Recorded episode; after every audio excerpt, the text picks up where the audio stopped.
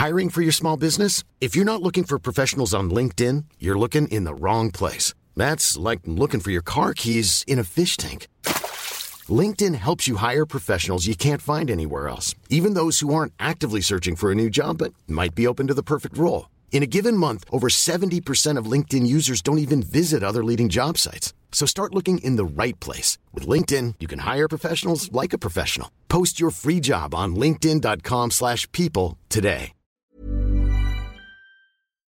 以下节目包含成人内容，请在家长指引下收听。呃欢迎收听文化土豆，我是伊卡糯米。今天我们带来一期非常特殊的尝试，我和音乐人马毅在 DDC 阿那亚的后台。然后昨天晚上，他刚在这里为 DDC 今年夏天的这个呃音乐季开场做了一个开场的演出。然后我们现在演出完了以后，我就和他约上说，哎，反正你的演出我都录音了，咱们在下台来吐吐槽，聊一聊昨天的演出，然后也放一些现场录制的音乐分享给大家。我也希望今后能有机会和一些现场演出的场地能够有这样的合作，然后能够开始可能是不定期，后来慢慢越定期的来给大家一些音乐类型的节目。呃，马毅你好，你能先介绍一下自己？昨天在台上你有台呃有提到你唱歌唱了六年了。对对对，嗯、h e l l o 大家好，跟大家打个招呼，我叫马毅。昨天晚上呢，我们刚刚在安那亚的车库 DDC 完成了我们在安那亚的第一个专场。呃，就像刚刚那个主持人一帆啊一帆，英文名太难记了。刚像刚刚老板说的一样，呃，我唱歌已经唱了六年。我是在本科的时候在北京读的中文系，然后当时在大三的时候参加了学校的十佳歌手，呃，当时碰到了一个对我影响非常大，也帮了我很多忙的师兄，他现在也有一个非常棒的乐队叫 Mr. Miss，然后这位师兄叫杜凯，所以你是在北大对我是在北大。一般不说自己是 什么大学的，学校的比较好。呃，就当时比完赛以后呢，呃，杜老就让我帮他做了一个忙，呃，就是他们有一个和声需要一个女中音，然后我就去做了一次和声，做完了以后跟杜凯就成了很好的朋友，然后他就鼓励我去做自己的音乐，所以从嗯、大三的。差不多是第二学期开始以后，我就和另外一个师兄组了一个乐队，叫做麋鹿。然后当时我们就开始在北京的一些地方驻场啊，然后办现场、写自己的歌什么的，就这样子，一直到毕业以后又做了一年半，但一直都没有说，嗯，能很有勇气的去做全职音乐人，因为对自己到底要创作什么样的音乐还是不清晰那个时候。嗯然后后来是又过了一年半左右，我和现在的小伙伴们一起成立了新的乐队。然后成立这个乐队的时候，我们方向就比较清晰，我们只做原创，所以我们就不停的写和演，写和演，直到找到了就是我们现在的这个方向，叫做呃复古流行，嗯，retro pop。然后呃写了一大批的英中文歌，现在选出了我们最喜欢的几首，会在四月三十号的时候逐渐开始发行。，OK，所以前前后后，啊、我是一个在幕后唱了六年还没有出道的女歌手。所以你有没有那个叫什么声音训练过？没有专业的这种，不是这其实没有非常专业的声音训练，我主要是靠模仿。嗯、我在高三的时候学过一段时间的美声，然后后来进了大学以后，我很喜欢听呃一些很经典的 jazz singer 的歌嘛，然后我去模仿他们的发声。所以我大概做了三四年的模仿，然后现在我是又找到了一位非常棒的老师，对我的声音在做一些训练，去定位自己的音色啊和气息什么的。OK 但基本算半路出家吧。啊，明白。我感觉有几类比较典型的玩音乐的人啊，嗯一类可能是我们有时候在电影、电视上看到国外的，他从小就和小伙伴在。就是就不学习啊，可能就是那种坏小孩，然后他们就在车库里玩音乐，然后这是一种，然后另外一类可能就是就是音乐所描述的那种风尘女子，啊你知道吗？你说歌女，就是对，像歌女老上海啊，那种，嗯对对对对对。然后他们也是有一套自己的。你是在大学念在北大，然后这这条路其实挺不一样的，有嗯点像是在找寻自己的。你的家庭背景是是北京人还是哪里的？哦是他们会怎么看你做这个事儿？因为我们家没有车库，所以第一条路我就没有走成，这个没有机会。其实我们家的话，我从小就飘在很多地方，因为我现在是在国外出生的，后来跟着我爸工作的调动回了国，然后现在北京，再在上海，大学又考回北京。因为我爸妈工作很忙，所以我基本上从小就在住宿学校，就是自己。培养自己的爱好，但是我最开始想要做音乐是大概在初中的时候，我记得很清楚。我爸带我去参加假日酒店的一个什么复活节的那个 party，然后有很好吃的火鸡嘛，大家在吃火鸡。但是驻场乐队很漂亮，那个主唱妹子，然后整个乐队的氛围很好。然后当时在台下和我爸说：“我说我长大以后就想当驻唱，我我就想 做，而且是驻唱。对，我说我就想当驻唱，我觉得他们好棒。”呃，因为我们家是非常典型的理科家庭，我爸是做呃大型的这种机械的，然后我妈妈以前是医生。其实我们家没有特别文艺，所以就是家里也没有人说唱歌啊，或者是比如说做呃文化呀有接触，不知道说这个圈子的工作状态和培养模式是什么样的。那时候我说完这个，我爸也没放在心上嘛。他说：“那你当个爱好培养一下。”后来是，呃，碰到了，就我出去参加一个语言类的比赛，当时是英语比赛吧。和我住同屋的小姑娘，她家是声乐世家。然后我当时第一次知道说声乐是可以学的，我以为唱歌是野生的天赋，对我一直以为是野生的。然后后来就是他妈妈就跟我说啊，你可以比如说在少年宫找老师或者什么的。那时候最早的时候就找到了一个老师教我视唱练耳。嗯，然后学了一段时间的视唱练耳以后，因为也没有什么方向嘛，太小了就停了。停了以后，高中的时候又碰到了一位特别可爱的老师，在上海也很有名气、很棒的一位男老师。然后当时教我学了一段时间的美声，从那个时候开始，就是我比较系统的去理解说发声是有那个有它的方法，对，有方法的，而且你需要去训练。但是我对于自己就是究竟要唱什么样的歌，没有说，嗯，一见钟情的那种歌，就是觉得说都还挺好听的，嗯，不知道我要唱什么，就那我们第一首歌，你可以选一首，可以从你的模仿阶段开始吗？先选，先先不给大家听原唱，听一首。啊，你翻唱的。我我翻的第一首歌爵士标准曲就是《Dream a Little Dream of Me》。昨天我有演那首歌，唱了真的很多年，也从高三唱到现在。好，那我们现在放一放。好。其实我还有一首非常喜欢的爵士标准曲，然后我唱了很多年了，我们改了很多个版本。啊，今天晚上给大家带来我们其中的一个版本，叫做《Dream a Little Dream of Me》。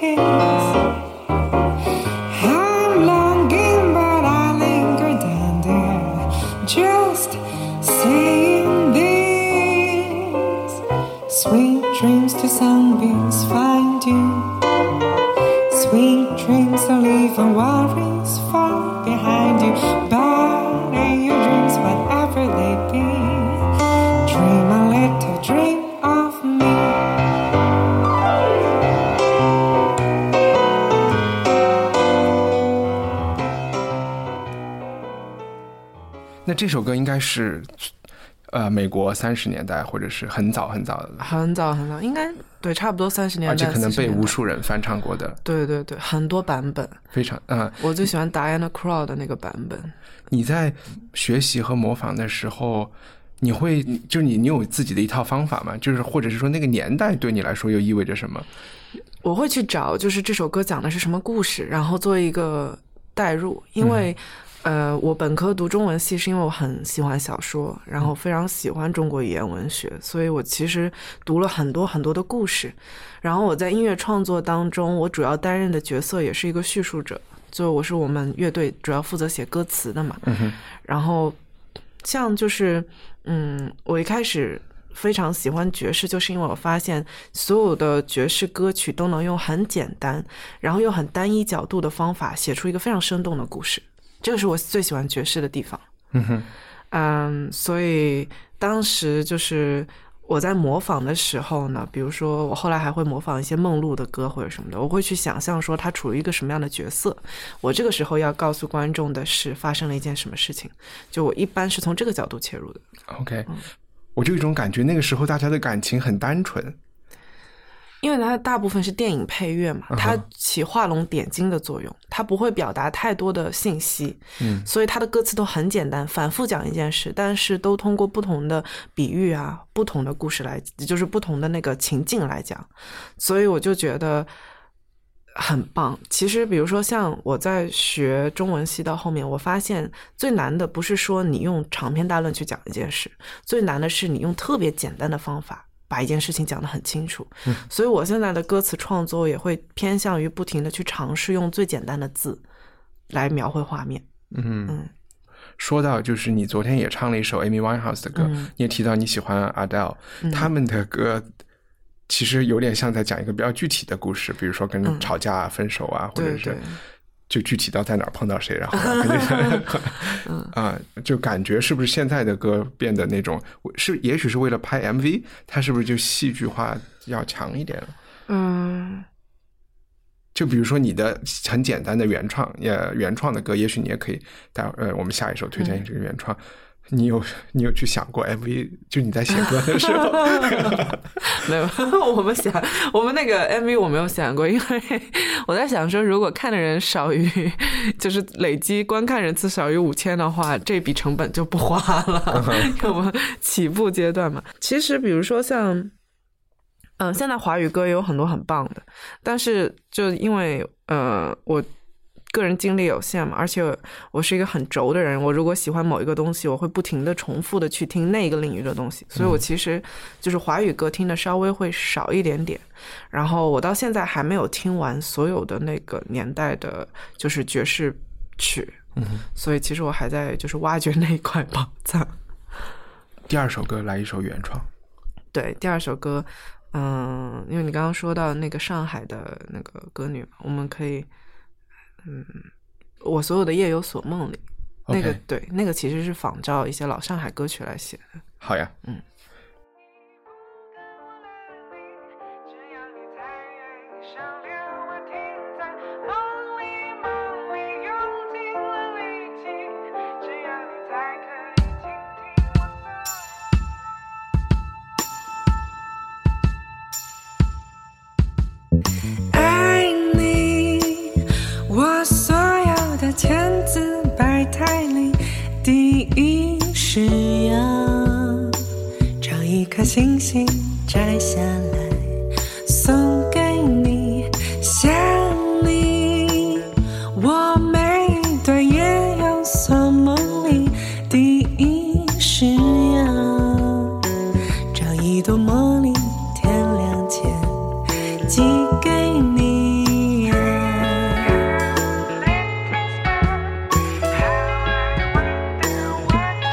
多少次梦醒，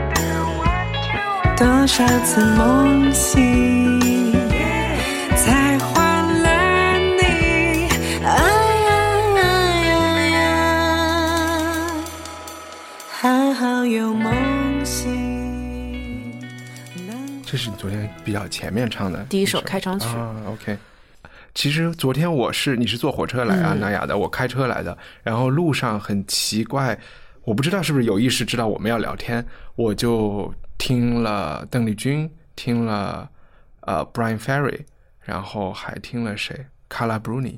嗯，然后你刚才又提到爵士乐，然后你是怎么形容自己的音乐的？你们叫流行复古？我们叫复古流行。复古流行，这三个东西是什么关系？还有我刚才提到的这这几个音乐人，他们做的音乐是是嗯，其实就是在我的眼里，我觉得音乐是不分类型和风格的。就类型和风格是为了你卖专辑的时候，嗯、平台可以给你贴标签，让别人更快的知道你。像这个复古流行，我们也是强贴的，因为 对，因为就是嗯、它会有很多融合的元素在里面，你要找一个比例最大的去定义它。所以，比如说，有的人呃第一次听我们的歌的时候会说，哎，有一点像邓丽君，或者有点像什么。其实没有，就是完全参考那种东西来做，呃，因为它有它的特色嘛，没有办法复制它的风格。嗯、像比如说，嗯，刚刚你有提到说，就是大家听到唱歌会去想象说是老上海的那种女伶或者是名伶，像就是我所有的夜有所梦这一首歌，其实我是有仿照呃大上海时代歌曲的歌词样式来写。这首歌的歌词就非常简单，它一开头就是很炽烈的表达爱你，我所有的千姿百态里，第一是要找一颗星星摘下来送给你，就是我爱你爱到我要去天上找一颗星星，然后想你，在我每一段夜有所梦里，我要找一朵茉莉，在天亮前寄给你。这其实是一个从女生角度发生的一个表白，然后你听到副歌以后，你会发现说他的这个表白并不是说头脑一热说出来，而是他结合过去所有的经历，发现说此时此刻站在他对面的这个人是从此能够收留他所有悲喜，倾听他所有的就是去留的这么一个人，那这是百里挑一的一种心上人，是他真的梦中情人，所以他很大胆的说了。就我觉得，其实站在女生角度的表白歌曲比较少，大家都是说这个男的如果爱我的话，他我要月亮，他要给我摘下来；我要星星，他要给我摘下来。所以我就写了这么一首歌，是其实如果一个女生真的认定你是她的真命天子，你要星星，我也可以摘给你，我们就是彼此珍惜，没有什么性别的区别。所以就是这个是我在老上海歌曲上的一个升级，因为之前的老上海歌曲多是男性消费的一种产品，所以它会更加的就是才有这种就是。过于甜，或者是讨好对方情感的感觉，嗯我把它稍微做了一点点调整，但是你从歌词样式上能感觉说是有那个年代的味道。嗯嗯，我就想说，当邓丽君唱什么“来来来，喝完这杯”的时候，嗯嗯嗯男性是很受用的。是是，但是现在我觉得，嗯。因为我有很多非常棒的粉丝朋友是很优秀的女性，所以我经常会以他们的，就我会想象他们的生活，然后我想写一些就是他们就是在 KTV 里面唱的时候，或者是他们对别人说的时候能够带入的歌曲。嗯嗯，所以我就转换了一下立场。所以在你写东西的时候，你刚才有讲你写写歌词，嗯然后其实也有一些态度和当代的立场嗯带到你的这个复古的这个形式里面去。对呃，在讲你学中文的时候，你能讲讲你最喜欢的作家或者是书，或者最近在看的一些东西吗？可以。啊，嗯，我其实，在大学里面，我最喜欢的作家，呃，还挺多的。嗯但是我当时毕业论文和学年论文写的都是莫言的作品，嗯哼我非常喜欢他的叙事方式，他的宏大，然后他里面对母性崇拜的一些描写，这些都是我觉得很棒的地方。而且他对语言有一种打破常规以后重新使用的这么一个很重要的在文学上的贡献，这也是他得诺奖的原因嘛，因为他对语言的使用有一种创新。但是其他的还有很多就是很棒的通俗小说的女性作家，我也觉得很呃，很吸引我，比如说王安忆、严歌苓，然后我高中的时候疯狂的喜欢过一段时间的张爱玲。其实昨天唱了一首歌叫《流年》，那首歌是我当时看完张爱玲的《倾城之恋》以后，在飞机上面写下来的，就是它带有一点点，就是她的那一个故事留给我的余味。然后我再想起我以前的啊、一些恋爱的经历吧，然后就当时在飞机上很快的把《流年》给写完了。我觉得就是那四年的本科生活对我现在创作的影响非常大，因为它呃给了我很充足的时间。大家知道中文系很闲嘛，嗯真的是闲。我们可以就是呃怎么说？如果你忙也很忙，但是因为我没有那么学霸，所以我比较闲。呃，我们可以对就是。我本人的爱好是对一篇文章里面有一些很精彩的字，它突然用在这个地方，我会去反复推敲琢磨很多遍，想象它给的是哪一种画面感。举个例子，比如说我们大家都知道的一句诗：“春风又绿江南岸”，这个“绿”字在这里，你的画面就一下出来了。但是如果比如说，呃，春风又什么好江南岸呀，春风又吹江南岸啊，你都没有这么强的画面感。嗯，我就喜欢这种画面感，嗯所以我经常会在我的歌词里玩一些游戏。有一些字呢，我其实是全部写完了以后，我想说，哎，我来做一幅画，然后我把它换掉，就是，所以我就会做这些这是一个技巧，这是有老师教你的。没有，这就是我个人爱好。那下一面你是想让大家听《流年》啊，对，大家可以听一下《流年》，这个也是我们要发的第一首单曲。？OK，嗯，好。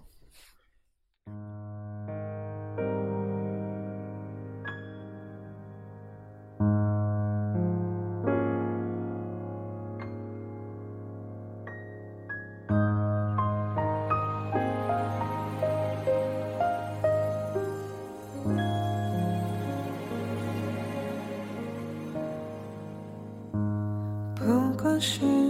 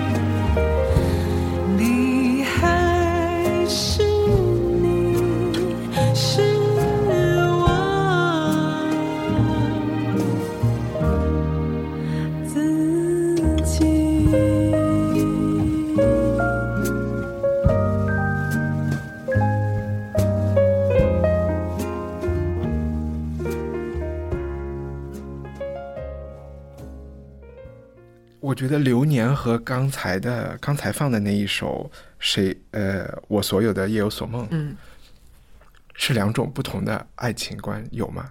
就《流年》里面很我听到的是命运的东西多一点，然后呃我自己还挺害怕女生突然相信了命运，算的命说我们八字不合，然后 所以你是一个相信命运的人。呃，我相信啊，我相信命，我也相信时间。OK，对我我其实，嗯，你也可以看到，我六年才出道嘛，这足以说明我不是一个很急切的人。我是一个按照自己的现阶段的想法，然后慢慢的走，慢慢的走。如果有就有，如果没有的话，我就接着去实践我自己想做的东西。嗯哼，我就是这么一个人。就写流年之前，我也是碰到了一个那个大师，然后他跟我讲了一些他们的论点。真的假的？对，然后我觉得这个论点很有趣。就其实你把自己放在很长的时间长河里面，你回忆自己过去所有的东西，你会发现有很多东西的发生是意外，但往往是这些意外产生了蝴蝶效应，最后结果就产生了。嗯，所以当时我写流年的时候，我注重去写了这种宿命色彩，因为大家现在大部分的爱情歌曲会更多主观而缺少宿命，可是我就想通过这种宿命色彩来写的是，嗯。并不是说这个主人公有多么的消极，而是他更加的珍惜了，因为他摒弃了一些就是左右他的这种情绪。我遇见你是情非得已的事情，但是我很开心，因为跟你在一起的时候像是甜蜜又多了知己，这个是我和你在一起的感情。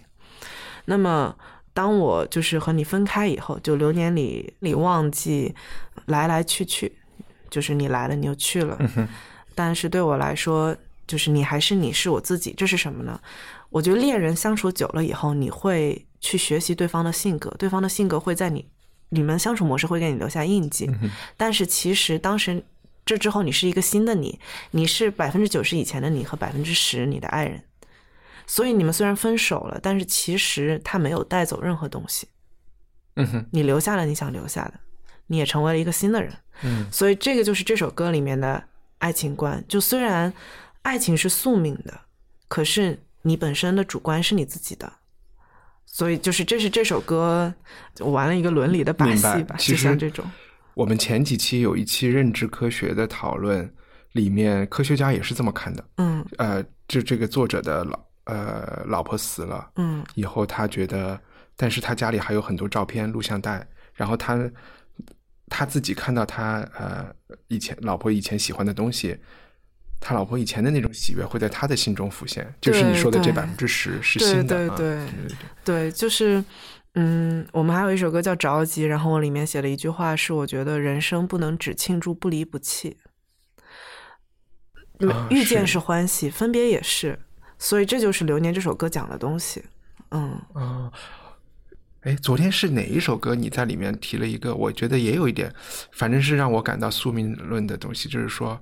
你你好像唱，嗯，哪儿有那么多算计好了的事儿？大概这个意思。日子，呃，日子哪有那么多深思熟虑？对对对，对对对，就是我觉得这就是对啊。你经常就是时间推着你往前走了一个小时，你突然碰到了一件事。嗯嗯嗯。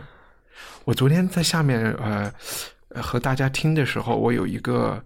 感觉就是我们在电影里，如果听到有一个歌手在上面唱歌，比如说最近有一个电影就是唱 Lady Gaga 演的那个什么 A Star，呃，对，A Star is 一个明星的诞生，对对对，是这样的。然后下面的人都是那么专注的，然后呃和期待着那个女神的眼睛能够目光能够，她演的特别好，对，能够能够碰到你，然后你们之间她在唱歌的时候有那五秒钟的那个眼神。现在大家都在玩手机，是是，这个对唱歌对你们这整个 band 你们的这个影响是有影响吗？因为我唱歌大部分时间闭着眼，所以我其实不知道大家在干嘛。嗯，不过我觉得都 OK。因为现在人的交流方式是不一样的，我们的灵魂有一半在手机里面。当我们看到一个好的东西或者什么，我们急于分享，不是扭头转向旁边那个人，可能是你在手机里面，你马上把它发到一个群里。所以我觉得大家在演出的时候玩手机，嗯，是很正常的。嗯，因为那其实是它的一部分，你把手机看作它的某一个器官就可以了。那你会去和那个镜头有眼神的沟通吗？就没有办法了。的那个交流，我会感觉到他的气氛，嗯，就是我会感觉到说台下现在是开心的，还是说台下是迷茫的，不知道我在干嘛，还是什么的。但是，嗯，因为更多的时候，呃，我东西已经，我今天要做什么，我已经想好了，所以无论下面是什么反应，我都会把我做的事情做完。嗯哼，所以就是这个对我的影响现在还好。OK，嗯，那回想昨天晚上的那些经历，如果要吐吐槽的话，呃，不一定是吐别人的槽了，吐吐自己的槽，吐自己的啊，你有什么不满意的地方，或者对观众的？昨天场子比较特殊，嗯，因为一般来说我们举办专场的话，来的会是说喜欢这一个类型或者喜欢我们的粉丝，所以大家的交流会更加集中。我不太需要讲一些嗯话题之外的东西，我们只需要唱歌，然后再讲这首歌就好了。但是昨天我需要先和大家破冰，因为昨天来的更多的是呃阿那亚的粉丝，嗯所以大家可能不知道我们，也不知道说这一个类型的音乐有什么吸引他的地方，或者是让他觉得好玩的地方，所以我就是需要先去跟他。呃，东聊聊，然后西聊一聊，然后去让我们熟悉起来，然后让他放下防备，可以去听。所以这个是昨天的区别吧，也是蛮好的锻炼。，OK。然后你对自己的表现呢？嗯，昨天我们你有什么细节对？如果有细心的观众，昨天发现就是我和那个我们的 keyboard 嗯的、呃陈俊远频繁的对视，并且我们会低头微笑的话，就代表说我可能唱错了拍子，或者是唱错了词。昨天有一首我自己的写的歌少唱了一段 OK 一紧张把那段词给忘了，你不是前面有一个 有一个 iPad，但不一定在看但是我看不太清楚上面的字。？OK 但是有的时候灯光一一下来，我看不见上面是什么。啊，明白明白。好呀，那也许是是最后一首歌了吧？嗯，对，最后一首歌，啊谁怪谁依旧，谁怪谁？这是原创。原创。OK，我有点好奇，你没有你们的同名歌，你没有选啊？对，因为那首歌还没有完全编完啊是所以那首歌会在十月份再推出来。OK，嗯，好呀，谁你能先讲一讲《谁怪谁依旧》这本这这首歌是创作是怎么样一个状态吗？嗯嗯，谁怪谁依旧这首歌，我也觉得自己写的非常好啊。如果打分的话，打一百分，因为回头看我就不太明白当时我是怎么写出来这几句词的。其实，嗯，谁怪谁依旧讲的是。一开始第一段讲的是初恋，初恋的感觉，呃，你们遇见了，但那个时候你们，其实我一直有一个观点，我觉得爱情是需要练习的，嗯，大家需要不断的，比如说恋爱，或者是说你在爱情里面提升自己，来锻炼说你怎么去爱一个人，你怎么去表达你的爱。有的时候你的爱是强制性表达，或者有时候你爱他会让他难受，这都是不对的。然后谁怪谁依旧呢？讲的就是说在初恋的时候，大家不知道怎么表达，然后也不知道怎么去爱，就错过了。那个情境给的是他遇见他的初恋的时候是在海边，然后微风吹着，但是呢，就是吹不掉这个人在他面前的这种影像，所以当时他就一见钟情了，是一个回忆，对吧？是一个回忆。然后第二段呢，马上就到就是十年以后大家再聚会，喝不完最后一杯酒。酒换了以后，谁怪谁依旧。就是当时的爱情其实是在的，但是后来也的确没有在一起。可是你不要怪任何一个人没有走出来。这首歌是这首歌里面有上海话吗？对，这首歌里有上海话。这是怎么回事？然后当时就是这个 A 就写完了嘛，写完了以后，后面那个 B 的话其实是 B 写的很简单，但是我觉得我很喜欢那个层次感。你讲的 A 和 B 是什么意思 A 就是主歌 B 就是副歌。对，副歌的时候是说，呃，情动的时候不知人生悠悠，不知还会轻易温柔一梦白头。以前的爱情观是这样的，所有文学里面喜欢宣扬的是“除却巫山不是云”。对我来说，怎么讲？就是你只有一个最爱，你这辈子只有一个挚爱。嗯。啊！这个挚爱走了以后，你就痛哭流涕，痛不欲生，你这辈子都是麻木的了，剩下的。，OK，这是以前的，就是这种文学里面最常出现的爱情观，是吗也是最浪漫的一种物化吧，我觉得。比如说宝玉爱黛玉，啊，宝玉可不爱了那么多人，但其实黛玉是挚爱嘛，嗯就大家会强调说挚爱是唯一的，嗯。嗯，挚爱是不可重复的。但其实我觉得，嗯、你新陈代谢那么快，你每过几年就是一个新的你。你当时的挚爱的爱情观不一定是后面挚爱爱情观，你不需要把自己绑在一个枷锁里面。嗯，你这是一种个人英雄主义的个人感动式的爱情，所以我觉得是说，嗯，不要给自己那么多的焦虑和标签，也不要怕世界怎么评价你是不是用情专一或者是什么的，你可以跟着你的感觉走。其实你换了谁，只要你是真心付出的，你的确可以轻易的温柔一梦白头。就是年轻的时候，当你第一次动情的时候，你不知道说人生这么长，你不知道说换了一个人，你依然可以就是陷入爱情里面。那怎么才知道什么时刻应该放弃呢？如果挚爱的标准也变得越来越模糊，按照流年的观点，是时间到了你就放弃了，那是意外的产生，不是你主观的产生。嗯，就是我在写这首歌和流年的时候，其实我主要想表达的是一种在爱情里面的豁达，就你在主流价值观里面的豁达，你不要绑定在某一个嗯负意识的这种就职演说或者是爱情演说里面，没有必要，你就是你自己就可以。嗯。然后我想写出来的是像《诗经》那样哀而不伤的歌曲，所以就是我的哪怕是悲情歌，也会到最后是个圆满的结局。对对对，也比较潇洒、比较乐观的这么一个结局。嗯，好呀，那呃，我们放歌之前再问问你的，在哪里买到你的新专辑？在哪里可以听到你的歌？OK 啊、我们乐队叫 Zazazu，然后在西班牙语里面是怦然心动的意思，这也是我们第一张 EP 的名字，怦然心动。心动我们第一张 EP 呢收三首歌曲，啊、四月三十号在网易云的 Zazazu 音乐人主页我们会发第一首单曲《流年》，然后接下来我们会在就每两周或者每三周我们会逐渐的发其所以他的歌曲是免费的，都不用去买。啊，EP 是免费的，OK，专辑是收费的。专辑在哪里买？专辑十月底以后会就是上线，现在还没有具体的平台上线计划，啊嗯，OK，好，因为我们完整专辑大概是就是十到十二首歌左右。好，那现在请大家听 Zazazu 的《谁怪谁依旧》。对，吹不动谁眼前的风，风一动，忽然谁